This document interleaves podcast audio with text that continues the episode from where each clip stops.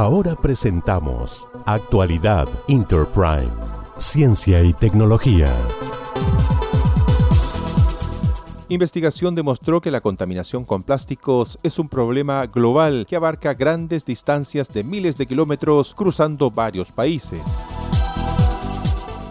Los ríos del mundo acarrean casi el 80% de los cientos de millones de toneladas de material plástico que contaminan los océanos. Un estudio liderado por la doctora Emily Duncan junto a investigadoras e investigadores de la Universidad de Exeter y la Sociedad Zoológica de Londres ha demostrado que los materiales plásticos, que incluyen desde piezas grandes a bolsas, botellas, fragmentos y micropartículas, pueden viajar miles de kilómetros en pocos días. Así lo demostró una investigación que incluyó decenas de dispositivos construidos con botellas plásticas y provistos de una antena de rastreo GPS y que se dejaron flotar en el río Ganges y en la bahía de Bengala, en India.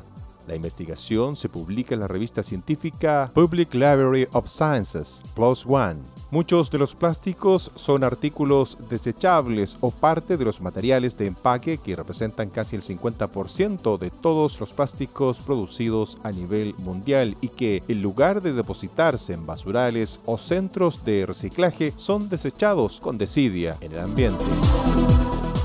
Si bien la tecnología de rastreo y los modelos computarizados han proporcionado un conocimiento creciente sobre la manera en que los desechos plásticos se mueven y acumulan en los océanos, el traslado de plástico contaminante en los ríos sigue siendo poco conocido. La mayor distancia rastreada desde que los dispositivos con GPS fueron depositados en los cursos de agua fue de 2.845 kilómetros en solo 94 días. El estudio demostró que la contaminación con plásticos es un problema global, ya que una pieza de plástico arrojada a un río o al océano pronto puede aparecer en el otro lado del planeta.